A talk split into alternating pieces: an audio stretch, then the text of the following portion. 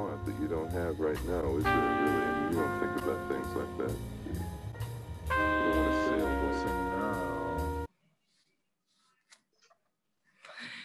Bom dia, então agora a gente está iniciando mais um episódio do AutoCast, uma produção da SPM. Eu sou, eu sou a Juliane e hoje eu estou acompanhada do Eduardo para poder gravar.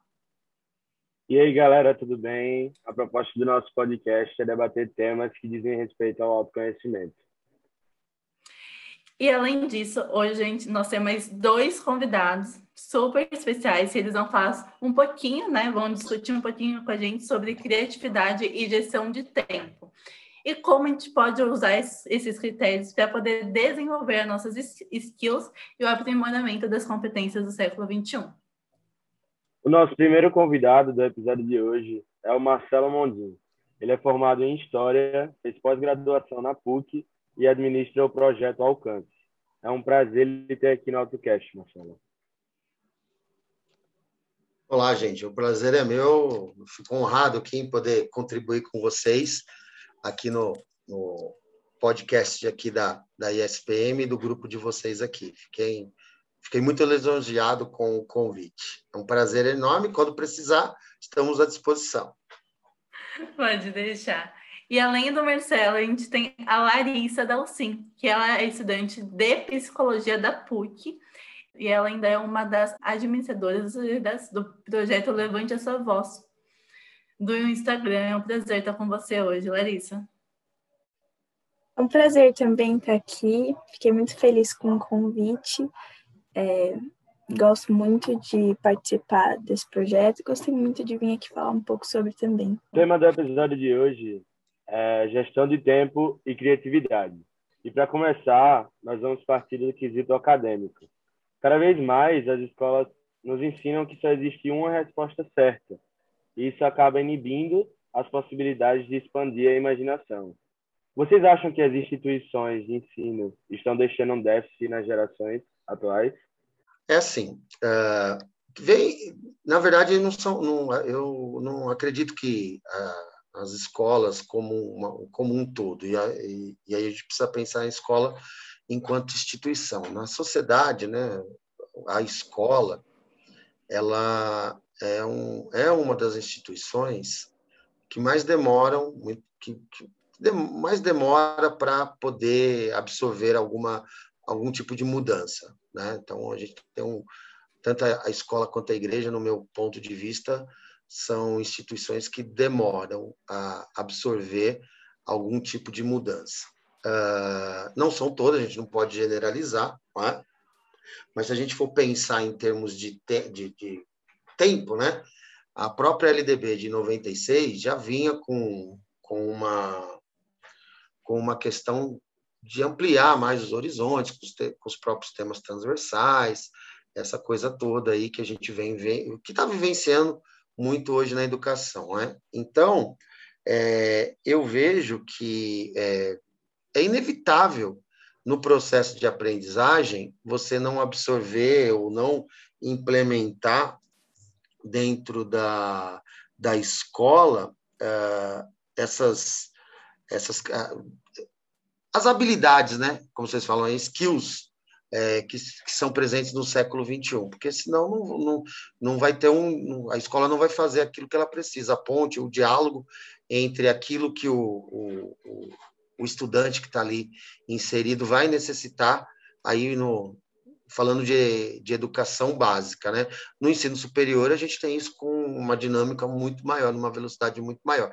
Até, até vejo que a, a pandemia veio é, de uma certa forma, mexer com esse, com esse jogo, né? E as escolas, de uma hora para outra, precisaram se adaptar às tecnologias, a trazer o protagonismo dos alunos, mais autonomia. Então, acredito que é, elas, é, elas consigam aí, no seu tempo, é, respeitando aí as suas dinâmicas, né?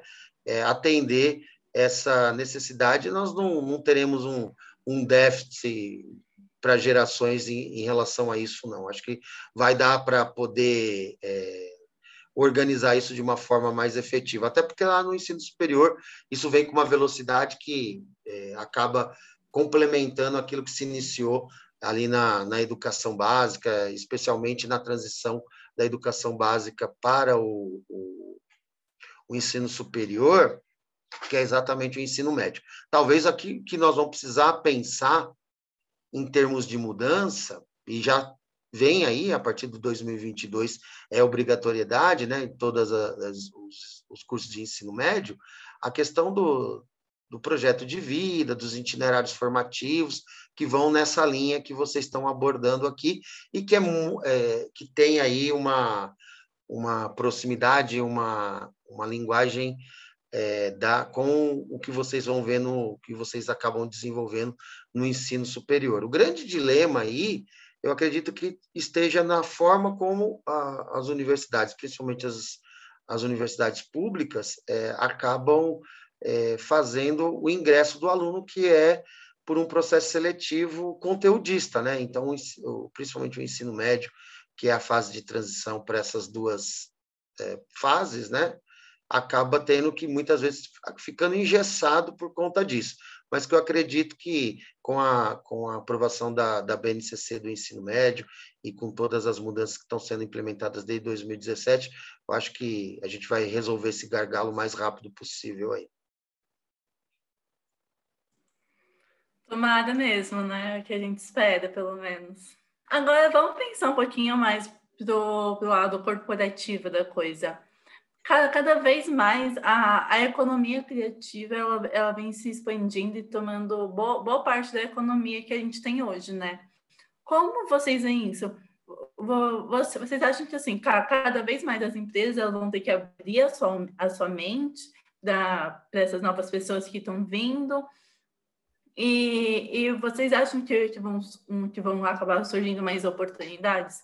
Porque algo que vem muito acontecendo, é, a gente vê, a gente vê muita, muita, muita, qual é, é o nome? A gente vê muita startup abrindo, o que, um, o que acaba sendo o motor delas é a criatividade, né? O que vocês pensam sobre isso?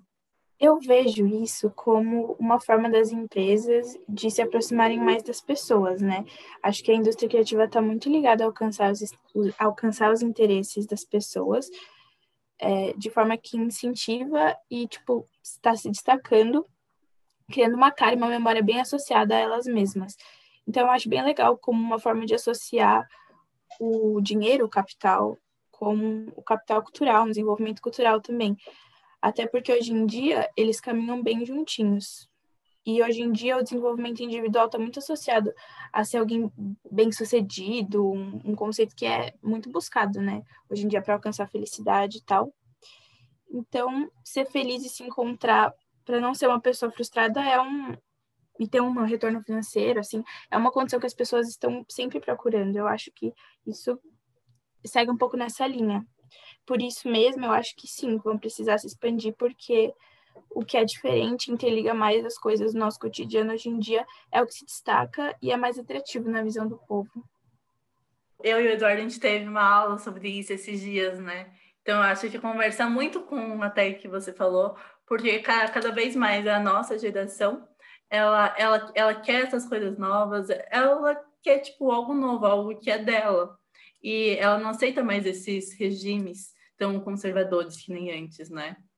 Então, eu vejo muita importância nessa sua fala. A, a economia criativa, então, ela é um conjunto de negócios. Ela está pautada em três grandes, três grandes pilares, né? Ela está estruturada em três grandes pilares. No capital intelectual e cultural e na criatividade, que vai gerar um valor econômico.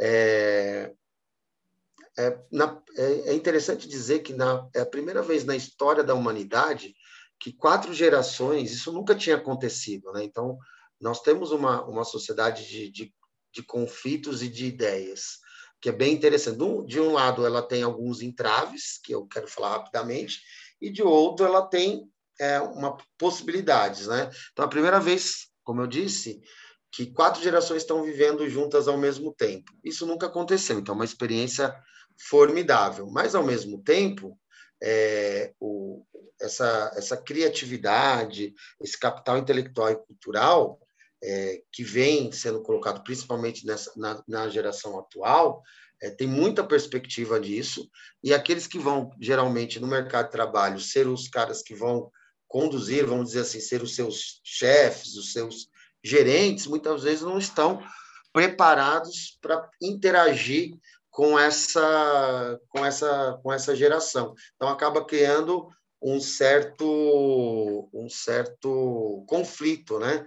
E também a gente tem uma outra questão que eu acredito que, que seja muito importante, é que uh, a, forma de pensar, a forma de se organizar, a forma de, de interagir e até as relações é, de trabalho, elas são totalmente diferentes, né? Você não, você não, você não pode estar num ambiente é, totalmente engessado, extremamente hierarquizado, porque você não consegue ter, você não consegue desenvolver criatividade. A criatividade ela tem que ter lá uma, uma estrutura, mas o princípio da criatividade é a liberdade. Sem a liberdade, você não vai conseguir desenvolver é, essa criatividade. E é por isso que hoje, no, no mercado, as startups estão ocupando cada vez mais um, um, um, ponto diferenciado. Né? Então, vamos pensar, eu gosto muito de pensar no, no programa da Globo chamado é, Globo Esporte, né? Até um determinado período da, da, desse, desse movimento,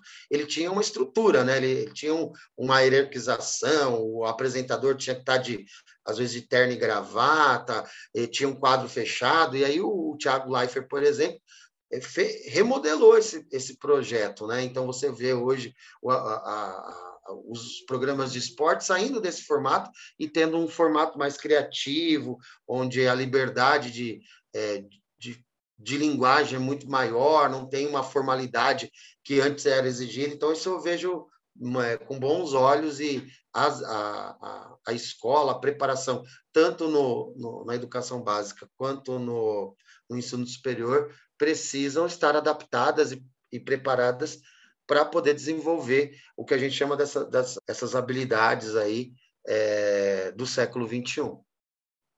Falando sobre criatividade, é, atualmente muitas pessoas pensam que ela é um dom. O que é que vocês acham sobre isso? Existe, todo mundo tem, eu acredito que existem dons, né? Eu sempre falo que é, o dom é uma coisa que vem com a pessoa. É. Se não existisse, a gente não pode negar que o dom existe. Eu até falo, falo um pouquinho sobre a questão de um Neymar, de um Cristiano Ronaldo, de um Messi, né? São caras que têm o dom, lógico, que tem, tem é, esses dons, eles podem é, eles têm eles têm escalas na minha na minha visão eles têm algumas escalas mas eles podem com podem ser trabalhados, né? A criatividade, ela, não, ela tem, o, tem o dom de uma pessoa ser criativa, mas ela pode ser é, fomentada, ela pode ser estimulada a ser criativa.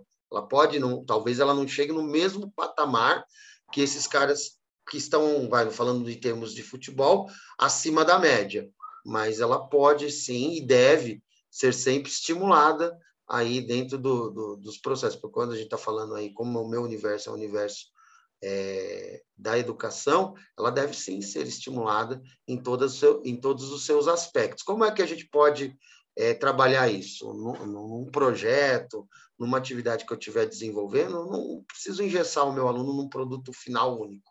Eu posso usar a, as diversas habilidades que ele possui e que ele possa, através dessas habilidades que ele possui, é, desenvolver essa, essa mentalidade e ser criativo e, e sair um pouquinho fora dessa, dessa casinha, né? então fora desse quadrado. Eu acredito que a gente consiga, sim, desenvolver a criatividade das pessoas, mas é uma questão extremamente importante. A gente só consegue ser criativo, a gente só consegue desenvolver algo se a gente tiver repertório. Se a gente não tiver um repertório, dificilmente a gente consegue é, extrapolar aí a, a, chegar a um nível de, de criatividade mais intenso.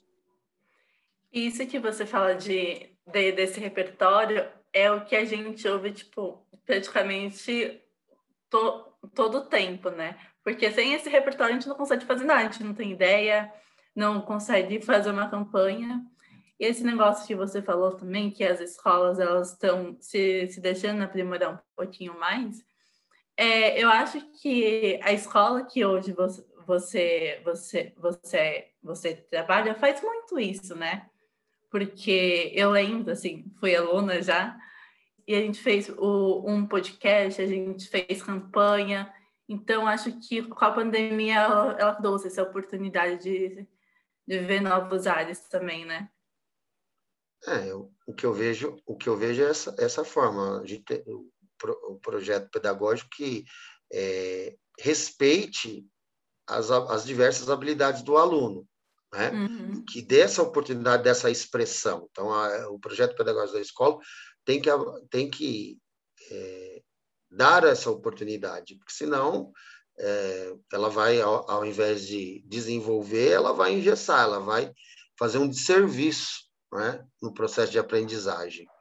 E como eu falei na, anteriormente, é, a pandemia, e aí com a, a necessidade de, de trazer a educação para o ambiente remoto, com, com, conceitos mais atuais é, de educação, com, com as tecnologias sendo inseridas de uma maneira efetiva no dia a dia de sala de aula, é, eu acredito que esse é um processo irreversível, né? Uhum. Não, as escolas não serão mais como elas eram antes do, do, do, início da pandemia, em março de 2020. Tá? Isso, é, isso é uma das... Tudo, né? A gente fala, ah, pandemia, a gente trata muito a questão negativa da pandemia, mas isso é um ponto que eu destaco como algo positivo, propositivo que a pandemia trouxe, o uso na, na, educação de mais recursos, de abrir mais o leque de possibilidades no processo de aprendizagem dos alunos de educação básica. Sem dúvidas. E você, Lani, o que você pensa um pouquinho sobre isso? Olha, eu gosto de enxergar, enxergar a criatividade como a forma que cada um tem de se expressar da forma mais própria e espontânea possível porque vem da criação, associação, uma coisa que todo mundo faz, mas sempre vai ser inventivo, uma coisa que agrega, e ao mesmo tempo que a gente é muito parecido, a gente, todo mundo, cada um é muito único, sem nenhuma exceção. Eu acho, eu gosto de fazer uma comparação de uma, aquelas crianças de 5 anos, todo mundo já passou por essa fase de ficar perguntando por que de tudo, querer descobrir sobre o mundo, ter uma cabeça filosófica, querer descobrir tudo e sempre vai ter uma hora que algum adulto vai perder a paciência, não vai mais querer tentar explicar as coisas para ela. E aí ela só vai descobrir as coisas depois, se ela quiser ir atrás por si só ao longo dos anos, conforme ela for crescendo. E eu acho que funciona desse mesmo jeito. É, a criatividade, ela acaba sendo estimulada pela criança por si só, e conforme ela vai crescendo, conforme vai entrando no sistema, a criatividade vai saindo um pouco da cabeça dela para ela se adequar ao sistema, e acaba que só é influenciado se ela vai atrás muitas vezes, né? Voltando naquela questão do, do ensino básico, a escola sempre deixou isso um pouco distante, hoje em dia está mais próximo, mas antes a escola era muito rígida, por isso deixava isso distante, agora a escola tirou um pouco dessa rigidez, mas trouxe um pouco mais de complexidade, então ela acaba abrindo mais caminhos, mas ao mesmo tempo limita esses caminhos que ela abre. Então, acaba limitando um pouco essas coisas mais endógenas de criatividade e prazer que a criatividade traz e uhum. acaba abrindo mais caminhos para mais pessoas terem acesso, né? Porque antigamente era mais difícil você ter acesso a uma graduação, uma coisa. Hoje em dia é quase que básico você ter uma graduação. Acho que por isso todo mundo consegue ser criativo por estímulo próprio, assim, por conta disso que eu falei do sistema, e cada um para aquilo que é de mais interesse próprio. É claro que eu acho que se você explora mais a criatividade, mais ela vai se desenvolvendo, mas também acredito que tenham pessoas que vêm com mais facilidade em serem criativas, assim como outras pessoas têm mais facilidade em outras áreas também. Voltando ao, ao tema das skills, como é que vocês acham que gerenciar seu tempo e a criatividade podem ajudar no desenvolvimento delas? Ah, você só vai conseguir a criatividade, ela vem de um de um processo reflexivo, não é? é se você não tem tempo para pensar, como você vai ser criativo, né? Então, são, são questões aí que a gente precisa pensar. Então, se você não gerenciar o seu tempo, você acaba fazendo as coisas de qualquer forma ou de última hora e, e o produto final daquilo que você está se comprometendo a fazer, ele vai, vai acabar sendo uma tábua, tábua rasa, né? Porque o que, que vai dar profundidade dependendo, lógico, que a criatividade ela é importante em todos os setores, mas existem setores, segmentos que você usa muito mais ela do que em outros lugares. E aquele que, que usar, conseguir conciliar o seu tempo, vai poder ser muito mais criativo, organizar o seu tempo, vai ser é, muito mais criativo, vai ser por consequência, dependendo, do, pensando em mercado de trabalho, vamos dizer assim, é, vai ser muito mais é, produtivo que você que não acaba não se organizando com o seu tempo e acaba entregando as coisas meio que nos 48 do segundo tempo. Então, é, quanto mais tempo tiver, mais de organização e uma metodologia de processo produtivo, porque a criatividade está ligada ao processo produtivo, né? Ao processo é um processo, né? A criatividade. Para você usar a sua criatividade, você vai precisar se planejar. Então, eu vejo que com bons olhos, se você tem um profissional hoje que tem a criatividade e tem um bom planejamento, né?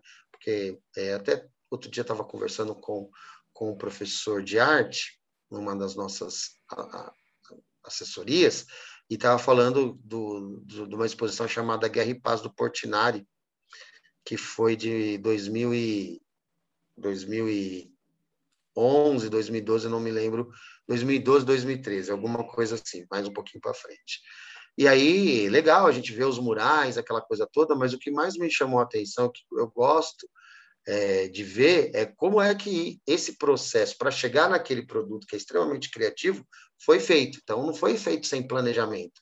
Então, é feito um rascunho, tem um repertório ali por trás, e como você concilia, como você faz a, a, a o link entre o repertório e, e, e a, o seu processo criativo. Então, isso não se faz sem algum tipo de planejamento. Minimamente, algum tipo de planejamento você precisa é, ter para poder desenvolver bem aí a sua criatividade. Sem dúvidas, a palavra-chave é planejamento, né? Olha, eu acredito que os dois, né, a gestão de tempo e a criatividade, eles são um equilíbrio, a justa medida de Aristóteles, que eu gosto sempre de mencionar, porque gerir seu próprio tempo é saber listar as tarefas e vontades, os deveres e direitos que você tem e controlar eles da forma que mais te agrada, dentre eles também explorar sua criatividade da forma mais manifesta possível. Mas, assim, ao mesmo tempo, vendo com um olhar mais realista, principalmente na pandemia, é complicado entender que nem sempre a gente está bem para seguir uma rotina e que, mesmo estando bom para isso, a gente não é robozinho que consegue controlar. Às vezes a gente tem interesses que parecem maiores no momento que as nossas próprias obrigações, e a gente acaba se comparando, ficando muito ansioso, achando que todo mundo consegue gerir o tempo, consegue ser criativo, principalmente com as redes sociais hoje em dia, né? Que parece estar tá todo mundo bem o tempo todo. E que então, todo mundo certeza, tem tempo também, né? Sim, parece que todo mundo tá, tem 48 horas no dia, que o seu parece que tem duas horas. Sempre parece que você tá atrás das outras pessoas, e aí parece que as coisas ficam mais rápidas, mas tá sempre no mesmo tempo que sempre foi. Então, com certeza, eu acho que isso pode ajudar nas skills que vocês falam, porque é algo que se destaca, você ter essa consciência de gerir o tempo, ser criativo, e que nem todo mundo faz isso o tempo todo, ninguém faz isso o tempo todo. Então, isso te destaca de você saber isso, você consegue ter um ponto forte que muitas pessoas não têm, porque todo mundo tem esse pensamento, todo mundo tem essa ansiedade. Hoje em dia, todo mundo fica ansioso. Então, eu acho que é isso. É, as pessoas muitas vezes não sabem gerir o tempo, não sabem organizar de uma forma para serem criativas também. E elas acabam se tornando algo muito alienado a esse sistema que eu falei antes também. E já puxando com isso que você falou das redes sociais, que, tipo, tem, que todo mundo tem tempo, né? É muito comum a gente ouvir, ou até a gente falar, né? Tipo, meu, não tenho tempo para nada. Eu, hoje o dia passou e eu não fiz nada, né? E o que isso acaba gerando uma, uma ansiedade muito grande na gente, né? Porque a gente vê as pessoas com, assim, parece que elas têm o maior tempo do mundo, vão, vão para academia, fazem comida, estudam, trabalham. E a, e a gente fala, nossa, não fiz nada. O que você acha que acontece? Que as pessoas elas realmente não têm tempo ou elas não sabem administrar o tempo delas?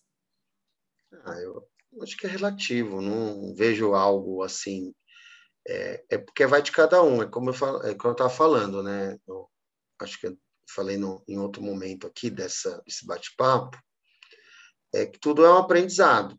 Aí vou pedir licença aqui para Larissa, é, para citar ela como exemplo. Quando eu comecei lá no ensino médio com a Larissa, os, os, primeiros simulados, aquela coisa do tempo, ela, ah, eu não consigo, eu não consigo dar tempo. Eu falei, calma, isso é uma coisa que não é do dia para a noite que você desenvolve. Você vai começar a, a, a fazer isso de uma forma mais efetiva, você vai aprender, você vai buscar uma estratégia. Então, isso vai muito, lógico que é, é, gera, nós vivemos num, num, num, cenário de muita velocidade, as informações elas passam, então você está ali na, na, hoje na, na sala de aula virtual, e aí o aluno está ali ouvindo uma aula está vendo, assistindo uma aula de matemática, está no Zap no grupo, está no, no Spotify, está no, no, Instagram, está no, no Twitter, fazendo mil coisas. Isso é, é, não é legal. Não vejo com bons olhos essa, é, não vejo como isso, né?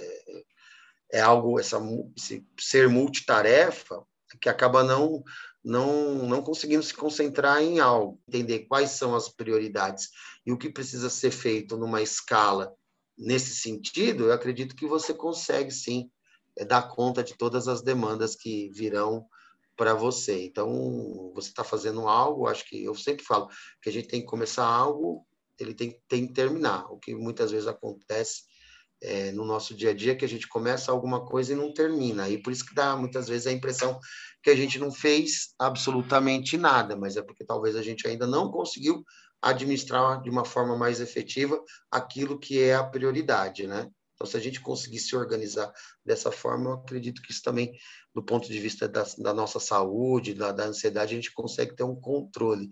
Mas dizer que nesse cenário atual, que ninguém, que a ansiedade não faz, a ansiedade faz parte, porque nós vemos muita expectativa, ele é muito veloz e muito, nós vivemos num, num tempo presenteísta, né? Então, tudo tem que ser feito ali, se não fizer, o mundo tem, né, acabou. Então, acho que é nesse sentido que a gente, a nossa, a nossa futura psicóloga aqui, Larissa, daqui a algum tempo vai poder trazer com mais propriedade essa discussão aqui, né? Mas eu, eu vejo que é, é nessa, é nessa, é nesse, nesse caminhar aí o que a gente vai ter. A ansiedade vai fazer parte porque ela é do, dessa sociedade contemporânea e, e veloz que a gente que a gente vive, né? Então, é, se a gente conseguir administrar um pouco melhor isso e priorizar aquilo que pode ser feito mais à frente, ah, ó, aqui tem uma prioridade, mas pode ser amanhã ou pode ser depois, eu acho que a gente consegue é, passar por esses períodos com mais tranquilidade. Totalmente. E fazer uma tabela, né, do que é importante, do que é para agora, do que pode ser adiado, do que pode ser feito outro dia, porque senão acaba sobrecarregando todo mundo e acaba não fazendo nada, né? Ah, e, e no mercado de trabalho você vai vivenciar isso, né? Tem muitas Sim se eu não tiver uma coisa, uma, um, cronograma, um, um, um, planejamento mínimo, eu não, po eu não posso esquecer que dentro das minhas tarefas existem situações que podem acontecer, que são emergenciais. Uma reunião de última hora, uh, um, um relatório que eu tenha que fazer, uma situação ali que exigiu que eu saia do meu planejamento. Se isso está bem sedimentado, isso vai ocorrer de uma forma menos traumática.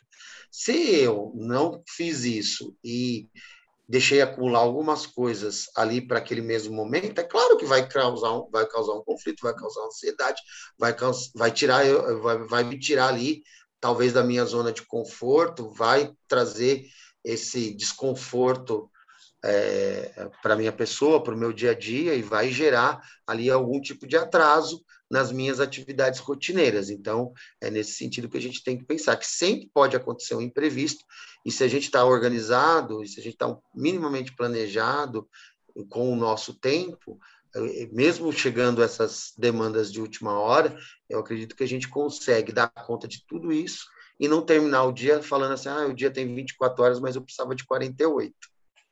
Sim, totalmente. E foi muito bom estar aqui com, com vocês hoje. Espero muito que vocês tenham gostado. Mas antes de a gente terminar, eu vou fazer uma dinâmica rápida com vocês. Eu vou dizer uma palavra e vocês me definem essa palavra com outra palavra, tá? Então, em uma palavra, o que é criatividade? Fundamental. Espontânea. Gosto. Não. Gestão de tempo. Como é que vocês definem gestão de tempo em uma palavra? Organização. Planejamento. Se você não falasse planeja... Eu tinha certeza. Só não falei planejamento porque eu tinha certeza que ele ia falar. Se não fosse, não ia ser o Marcelo, né? e última palavra, o que é futuro? Incerto. Dúvida. Então, para finalizar o episódio de hoje, é, eu e a Ju agradecemos a participação de Larissa e do Marcelo por essa discussão sobre criatividade e gestão de tempo. Acredito que ficou ainda mais claro como conseguir ter uma maior criatividade e como gerenciar melhor o nosso tempo. Larissa e Marcelo, vocês gostariam de fazer mais algum comentário? Lá, primeiro as damas, por favor, senhorita.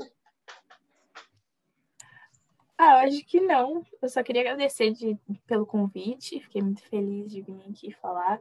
Gosto muito de falar sobre criatividade, porque eu gosto de nunca tentar nunca esquecer essa chama de criatividade que está dentro de cada um de nós. E só lembrando para vocês seguirem a gente nas nossas redes sociais, arroba under, underline autocast.